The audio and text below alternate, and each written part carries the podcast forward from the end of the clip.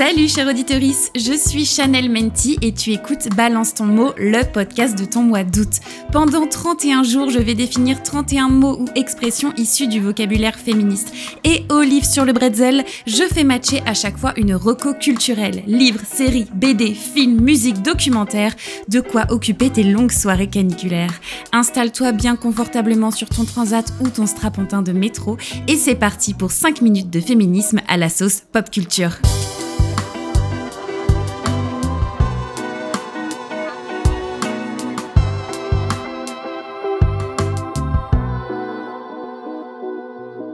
Épisode 24 sur 31, la misogynie, c'est quoi?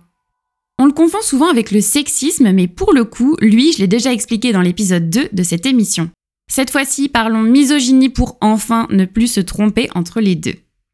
Misogynie, ça vient du grec ancien miso, haine, gyno, femme. Donc littéralement, on est sur la haine des femmes, et pour ceux qui se demandent, à l'inverse, la haine des hommes se dit misandrie. Et donc la misogynie, c'est un problème sociétal qu'on retrouve beaucoup, et notamment dans le sport. Par exemple, la cycliste Gianni Longo en a fait les frais pendant toute sa carrière. Invitée sur des plateaux télé avec des collègues masculins, ces derniers ne se gênaient pas pour lui partager sa vision du cyclisme féminin. Attends, laisse-moi terminer. Deuxième point, c'est complètement inesthétique. Il y a des sports qui sont masculins, il y a des sports qui sont féminins.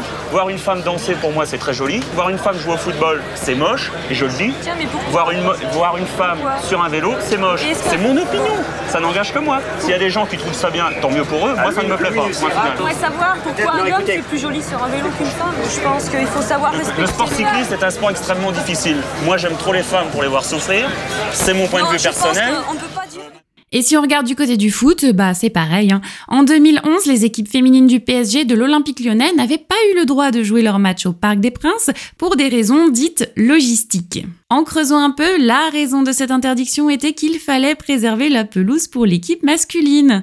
Et enfin, on ne parle même pas de l'écart salarial. Toujours dans le foot, mais cette fois-ci aux États-Unis, il faut savoir que là-bas, l'équipe féminine est beaucoup plus performante et regardée que l'équipe masculine. Tout ça pour dire que l'argument de l'offre et de la demande ne fonctionne pas ici. Ni d'ailleurs celui des résultats sportifs, car l'équipe de soccer féminine comptabilise des statistiques bien meilleures. Malgré tout, c'était bien les hommes qui étaient les mieux payés. C'est Megan Rapinoe, la capitaine de l'équipe, qui est montée au créneau pour avoir l'égalité salariale qu'elle a obtenue au bout de longs débats avec la fédération.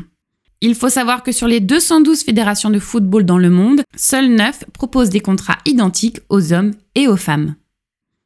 Et qui de mieux que Reese Witherspoon pour combattre le patriarcat?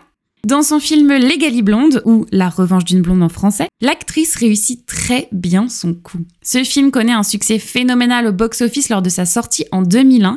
C'est l'histoire d'une blonde plutôt riche qui a un petit ami et un beau futur tout tracé. Mais un beau jour, elle se fait larguer car elle est jugée trop bête pour les ambitions politiques de son mec. Ce film parle de sororité, de misogynie et de féminisme. Il est aussi drôle que piquant. Vraiment, ne passez pas à côté de cette pépite.